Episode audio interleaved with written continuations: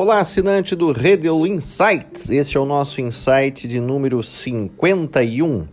Eu sou César Redel e nesta semana eu gostaria de comentar o evento que está acontecendo, a Cúpula das Américas. Essa nona Cúpula das Américas em Los Angeles, nos Estados Unidos, será um importante marco à política externa americana voltada para a América Latina, sob a batuta então do presidente americano Joe Biden, que vem acumulando inúmeros desastres e desastres significativos na política internacional, podendo a cúpula ser mais um deles. O evento é organizado a cada quatro anos pela Organização dos Estados Americanos, a OEA, e tem como objetivo principal a integração hemisférica em temas diversificados. A grande questão geopolítica por detrás desta cúpula, neste momento, é o enfrentamento direto entre Estados Unidos e China, agravado principalmente quando Biden assume o poder. Beijing vem, nos últimos anos, ganhando espaço na América Latina a partir de seus programas de infraestrutura e investimentos conhecidos como Belt and Road Initiative, do qual mais de 20 países latino-americanos já são signatários. A China já é o principal parceiro regional da América Latina e da América do Sul, passando os Estados Unidos. O maior desafio americano é justamente reverter esse quadro, e para isso, o pragmatismo deveria ser a tônica, algo que não se observa, pelo menos na história das cúpulas que nós tivemos recentemente. Biden, desde que tomou posse, como nós já tratamos aqui no Redel Insights, tenta articular uma nova doutrina de política externa, a do confronto inevitável no século XXI entre as democracias e as autocracias. E aqui entende-se principalmente a China.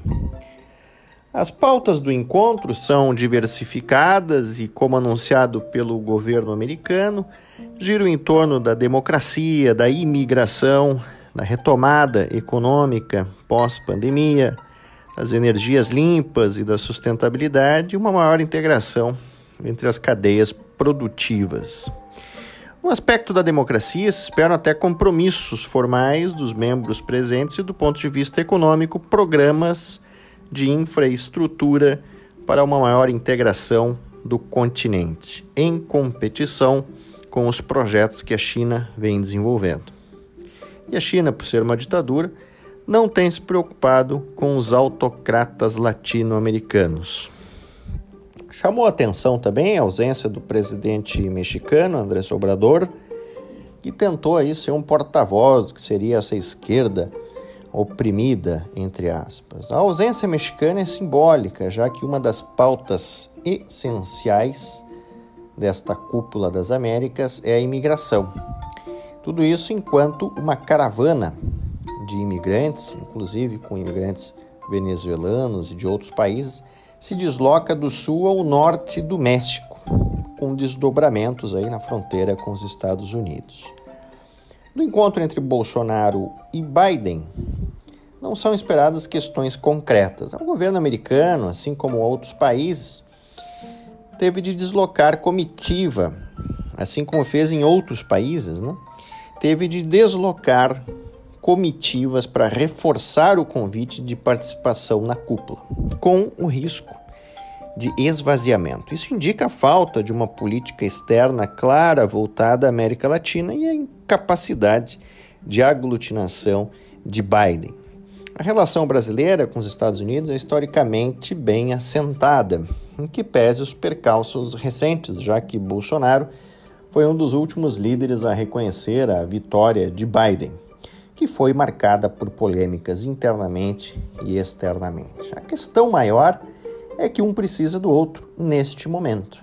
Biden para não esvaziar a cúpula e Bolsonaro para reforçar o vínculo estratégico com os Estados Unidos, tendo em vista o pleito brasileiro pela OCDE. O risco, todo risco, é de a cúpula ser mais um dos inúmeros fracassos de política externa de Joe Biden, não conseguindo aglutinar as lideranças latino-americanas em políticas concretas e principalmente eficazes para frenar o apetite chinês, que avança com uma série de projetos e investimentos. Enquanto isso, os novos e velhos líderes esquerdistas da América Latina vão recriando o fantasma do imperialismo americano. As democracias devem se perguntar, então, sobre quem são os melhores parceiros e projetos doravante. Muito bem, este foi o nosso Redel Insights de número 51. Eu sou César Redel e até semana que vem.